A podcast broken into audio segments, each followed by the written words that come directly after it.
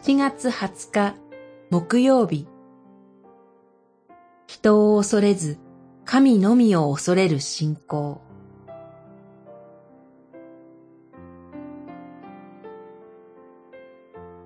アモス書七章。主は家畜の群れを追っているところから私を取り、行って我が民イスラエルに予言せよ。と言われた。七章十五節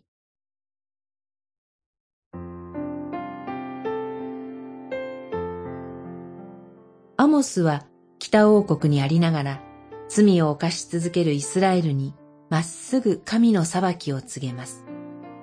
そのようなアモスにアマツヤはユダの国へ逃れ、そこで糧を得よ。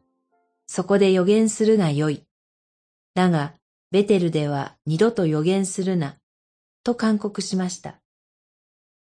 それは、後に、精霊降臨が起こって間もない時に、ペトロとヨハネに、決してイエスの名によって話したり、教えたりしないようにと命令した大祭司らの言葉と重なります。使徒原稿録四章十八節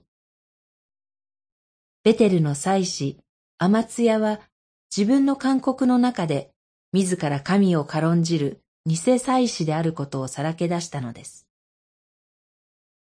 それに比して裁きの幻を見せられた神に、アモスはイスラエルへの裁きの執行をやめてくださるよう懇願しました。